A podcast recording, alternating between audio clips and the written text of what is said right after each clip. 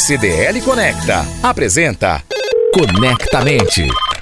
Bom dia para você sintonizado no nosso Conectamente. Sábado pela manhã é dia da gente falar de estratégia. E hoje nós vamos falar em como gerenciar crises em seu negócio. Quem vai abordar o tema é o nosso convidado que a gente apresenta daqui a pouco. Mas quem fala um pouquinho sobre o tema que será discutido é o titular desse programa, vice-presidente da CDL-BH, Fernando Cardoso. Bom dia, Fernando. Bom dia, Paulo Leite. Bom dia aos ouvintes da Rádio CDL. Mais um tema muito relevante, um tema que todo empresário tem medo de enfrentar, é uma gestão de crise no seu negócio, né, Paulo? Seja ela financeira, de imagem, com os colaboradores, com os clientes, mas que muitas vezes pode parecer o fim da linha pode ser realmente uma grande oportunidade de transformar o seu negócio e dar a volta por cima. Gigantes como Apple, Lego, Marvel, BMW já tiveram situações caóticas e conseguiram se reerguer.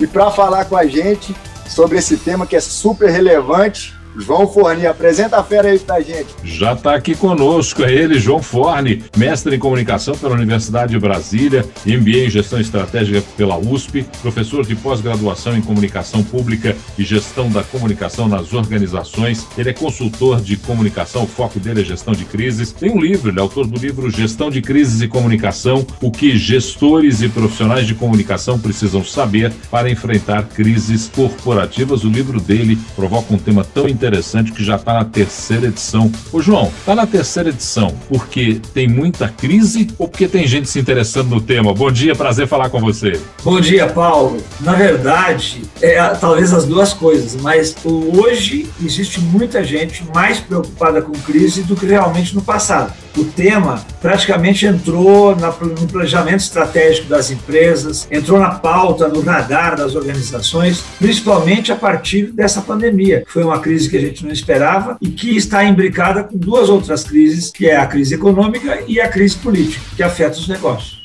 toda empresa, independente do tamanho, elas estão sujeitas a enfrentar uma crise. Explica para a gente, afinal, assim, o que, é considerada uma grande crise no negócio? Eu vou falar o que, é uma gestão de crise, o que, é uma grande crise no negócio. O sentido que nós falamos de crise é não se trata de problemas que ocorrem normalmente na empresa. As pessoas têm uma tentação de quando eu pergunto o que, que vem à tua cabeça quando, fala, quando a palavra crise surge, pensam logo num problema. Os problemas as empresas resolvem e eu, Fernando, porque não, não saem para fora da empresa. Os gestores administram lá dentro. Crises corporativas são fatos negativos que afetam o core business da organização.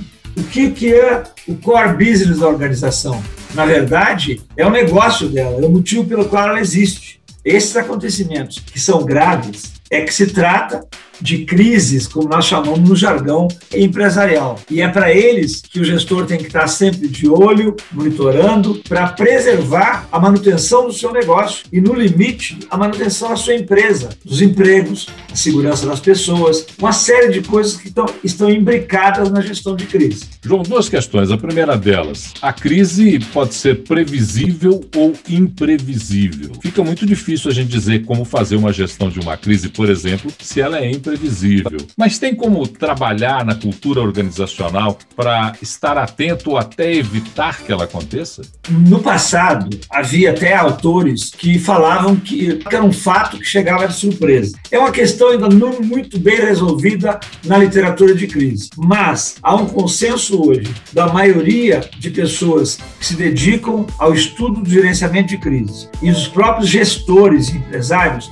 de que as crises não chegam de surpresa. Consultores nos Estados Unidos e na Inglaterra, eles dizem que cerca de 95% das crises não chegam de surpresa, elas dão sinais. As empresas é que não viram, as empresas é que desdenharam, ou elas se acham tão grandes que elas acabam sendo engolidas pela crise, né? surpreendidas por ela, mas não que a crise chegasse de surpresa. Nós poderíamos considerar é, que alguns autores chamam de atos de Deus, essa é a palavra que eles utilizam, aqueles acontecimentos muito surpreendentes, como eventuais terremotos, tsunamis, um fato assim muito raro na empresa, ela nunca teve aquele acidente, depois de 30, 40 anos teve. Nós poderíamos considerar esses fatos, mas a, nós poderíamos dizer que cerca de 5 a 10% é que esses fatos representam. Na maioria das ocasiões, E eu, no meu livro, eu ouso dizer que as crises não chegam de surpresa. Se o empresário estiver atento, aqueles fatos negativos deram sinais e às vezes ele não viu e ia acontecer. E é por isso que nós chamamos atenção para o que nós certamente vamos falar aqui, que é o, a, a, previs, a prevenção. Você está atento para esses acontecimentos.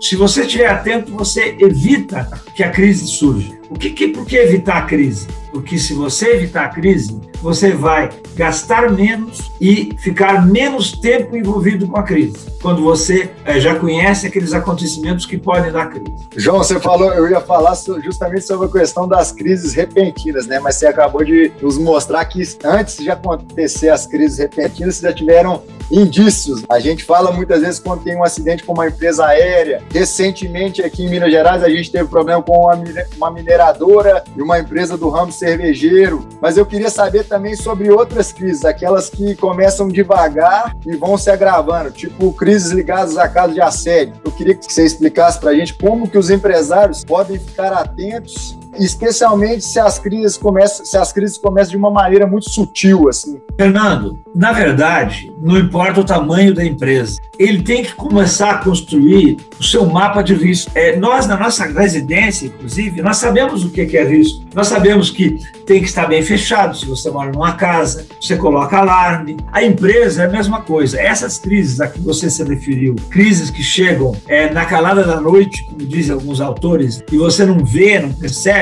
Hoje, por exemplo, nos colégios, o problema da pedofilia, o problema do próprio assédio, que é moral, o, o racismo, esse, as coisas que acontecem, que às vezes só depois que você fica sabendo, se a organização estiver no mapa de risco, esses acontecimentos estiverem no mapa de risco, ele tem mais condições de monitorar. O que acontece normalmente nas empresas? Elas não sabem a rigor, aliás, elas não entendem nem o que é, é crise. E é uma pergunta que eu faço quando eu faço palestra. O teu gestor sabe o que é crise para ele? Houve um, bom a gente contar, na, em Porto Alegre, uma amiga minha, que é assessora de comunicação de um colégio, ela fez um trabalho de final de curso perguntando a gestores de colégio o que, que era crise para ele. E a maioria respondeu, sabe o quê? Os meus problemas do dia a dia. Os problemas do dia a dia não são crises. As crises são esses acontecimentos que você citou: assédios, é, problemas de manipulação de notas, né? problemas de bullying, que é hoje muito comum.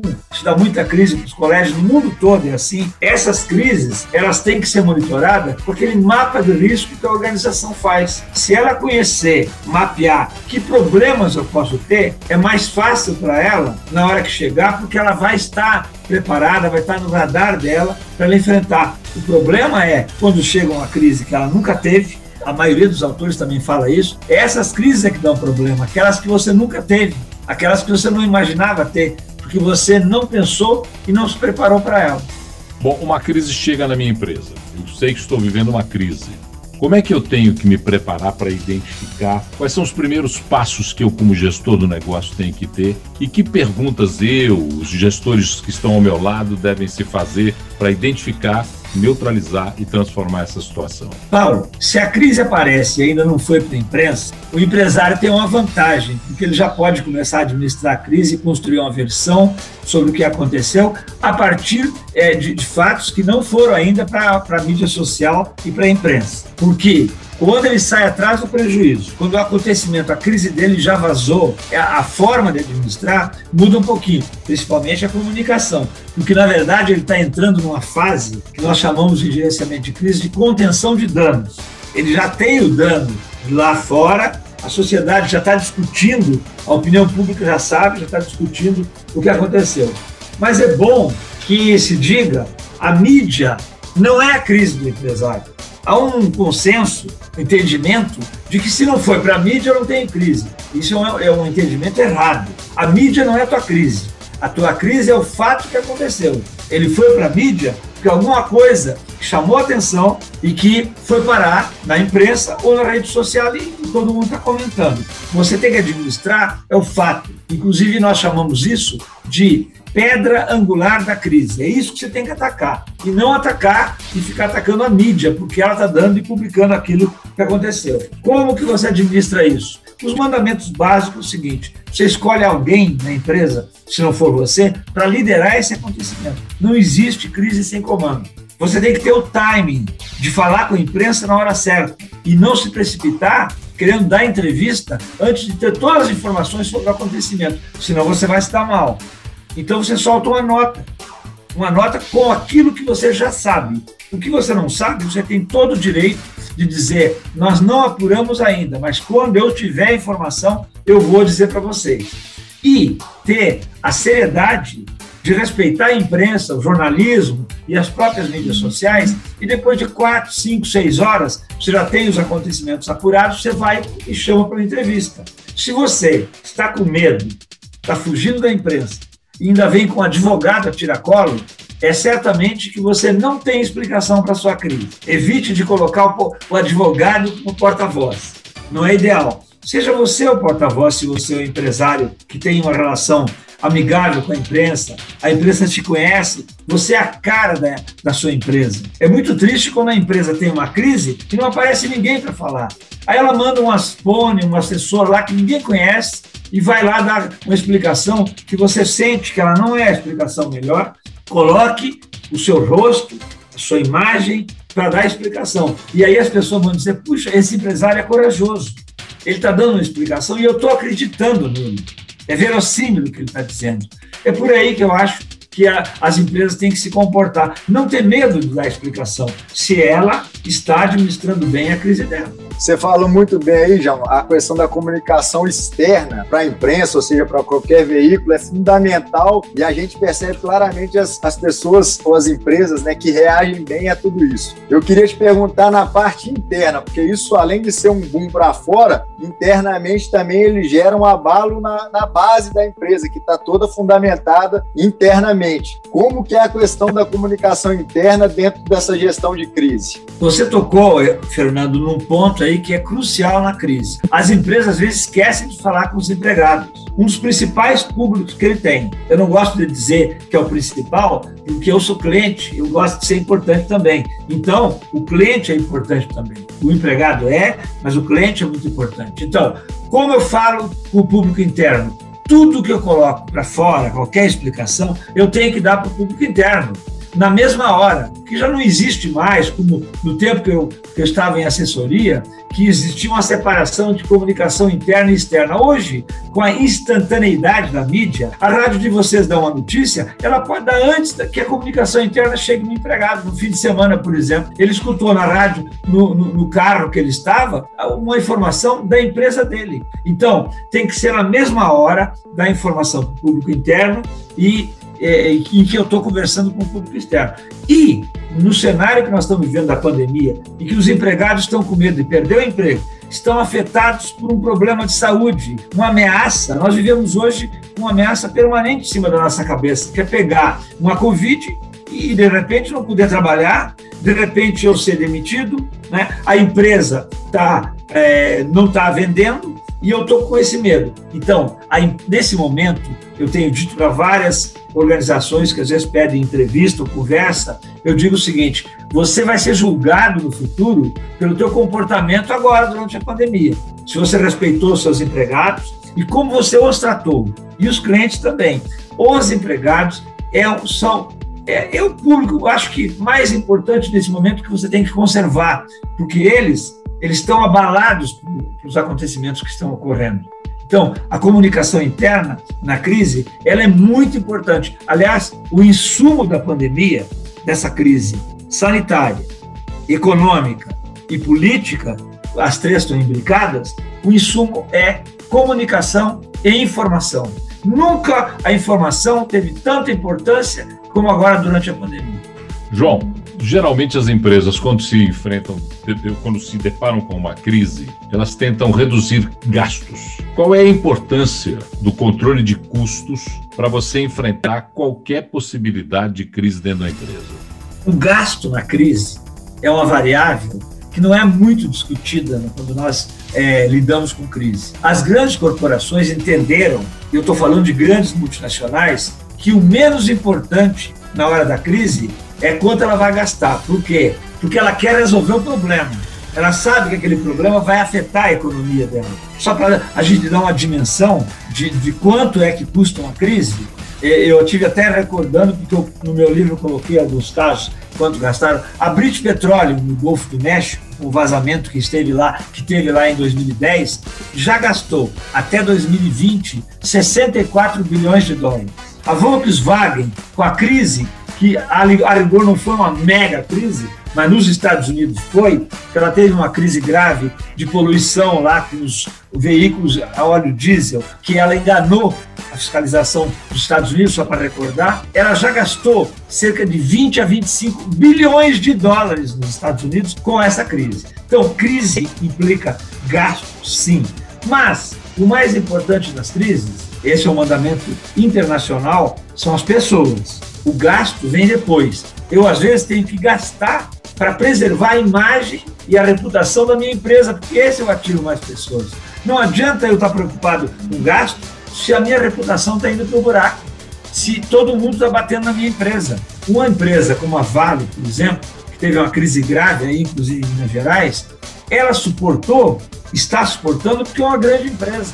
Ela fez um acordo com o governo de Minas na faixa de 37 bilhões de reais. Isso para qualquer empresa é muito dinheiro. Para Vale é muito, é muito. É o prejuízo, o gasto que ela teve para tentar preservar e salvar a reputação dela, que é muito forte. Por isso que ela está ainda sendo, ah, vale, a grande empresa. Então, esse, esse, essa variável do gasto, ela é importante. Então, por, por isso mesmo que nós temos que ter prevenção de crise e gestão de risco, para evitar que eu tenha gastos que me leve a, que leve a minha empresa, a exemplo de tantas que aconteceram, acontecem no Brasil e, e no exterior, é, de ter que fechar a empresa, desativar a empresa. Só para dar um exemplo para vocês, a Samarco parou de operar no dia 5 de é, novembro de 2015. Nós estamos em 2021 e essa marca não voltou a operar ainda.